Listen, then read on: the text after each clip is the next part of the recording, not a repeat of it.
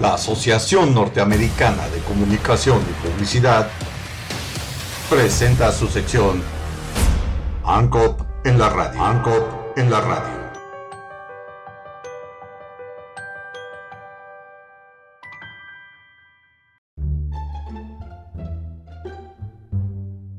Fábula 7. La desaparición de Ale alebrije.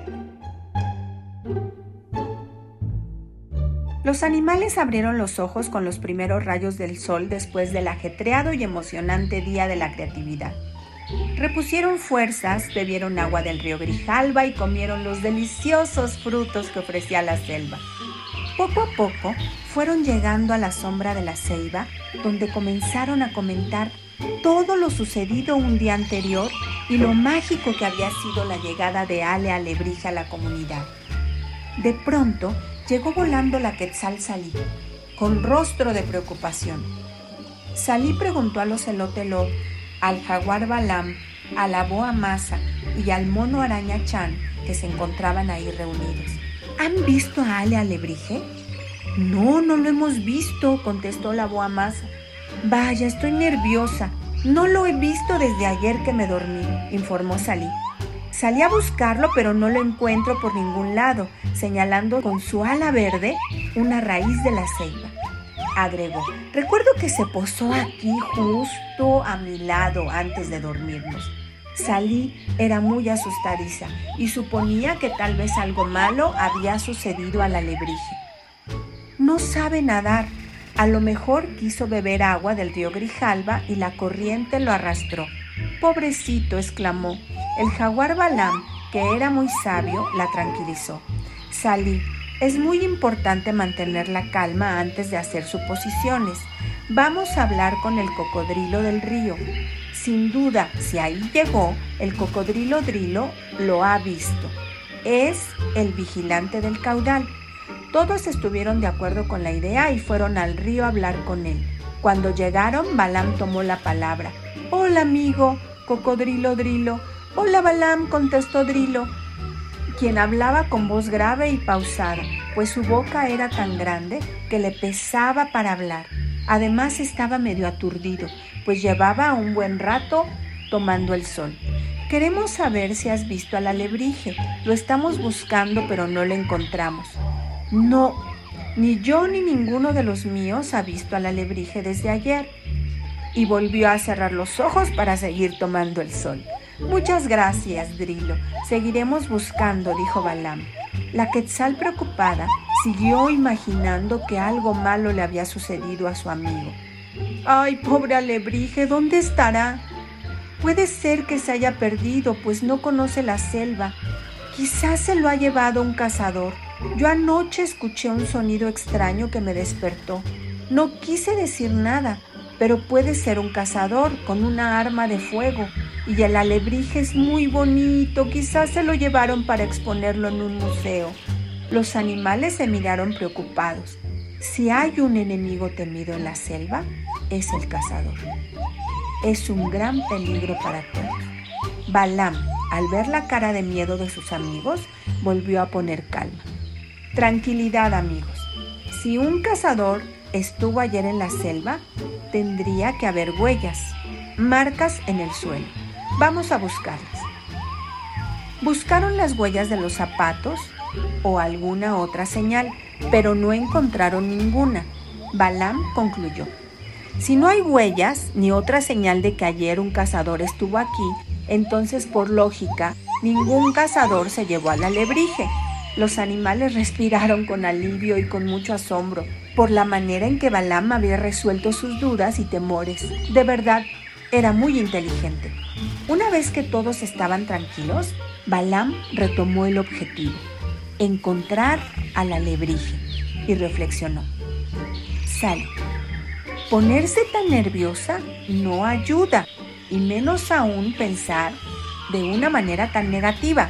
Debemos mantener la calma y pensar de manera clara lo que podemos hacer para encontrar a alguien. Hagamos un plan de búsqueda. No debe estar muy lejos. Vamos a recapitular. Dices que la última vez que lo viste estaba junto a ti en la raíz de la ceiba. Sí, aquí estaba junto a mí. Aquí estaba dormido, afirmó Salí. Sabemos que él quería estar aquí porque nos pidió ser parte de la familia, así que no creo que haya huido. También es verdad que no conoce la selva ni su inmensidad.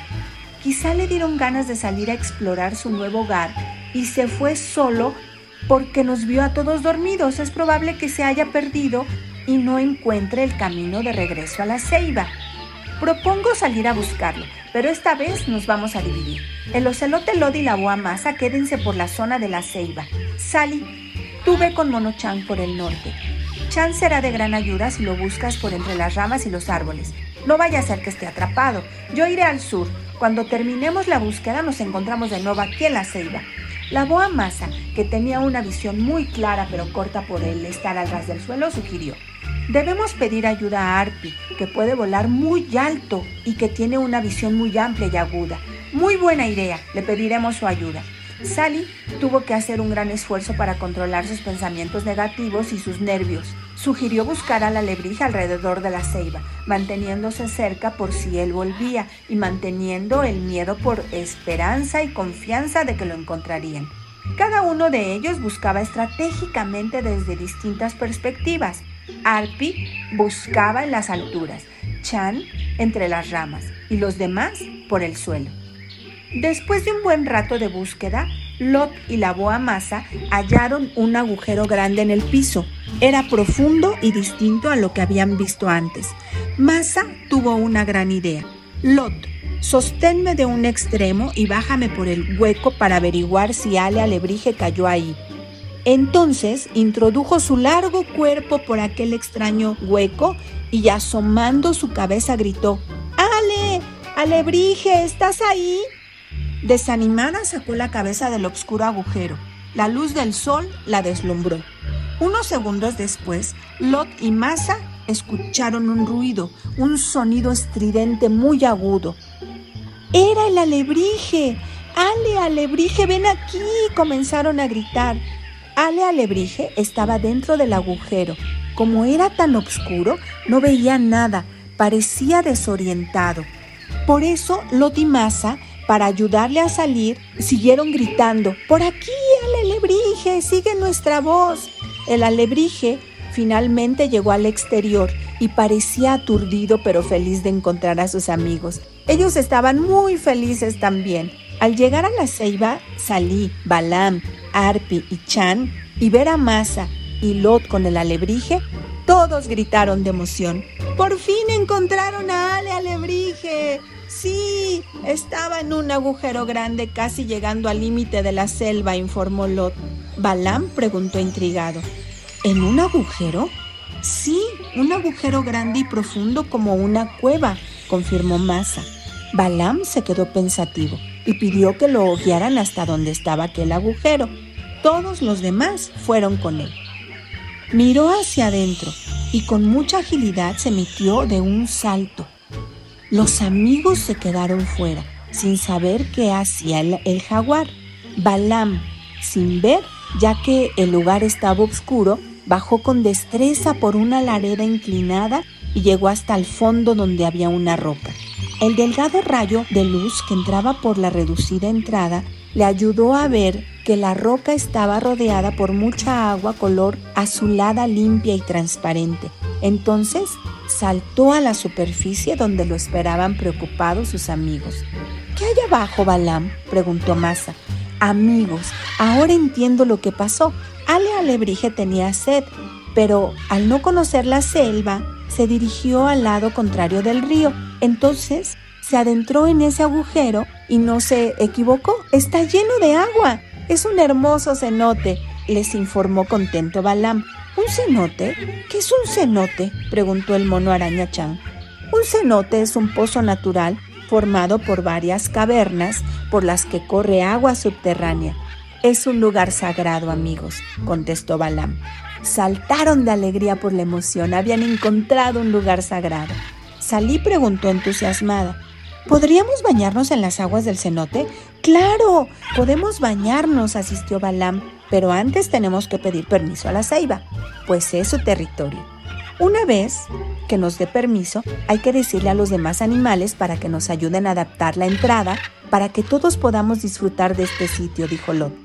Una vez que la ceiba dio el visto bueno, entre todos los animales arreglaron la entrada, excavaron, construyendo una hermosa entrada que bajaba la roca del fondo. En unos pocos días, los animales de la ceiba la caldona disfrutaron de un lugar sagrado y hermoso, donde podían descansar, meditar y disfrutar de la belleza de un agua que tenía colores y brillos más hermosos que el zafiro. Hasta aquí nuestra fábula de hoy, que nos dio a entender lo que es pensamiento crítico.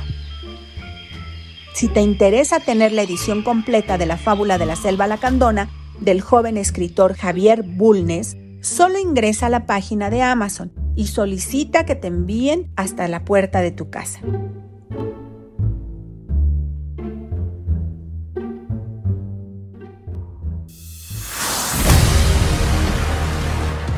La Asociación Norteamericana de Comunicación y Publicidad presentó su sección ANCOP en la radio. ANCOP en la radio.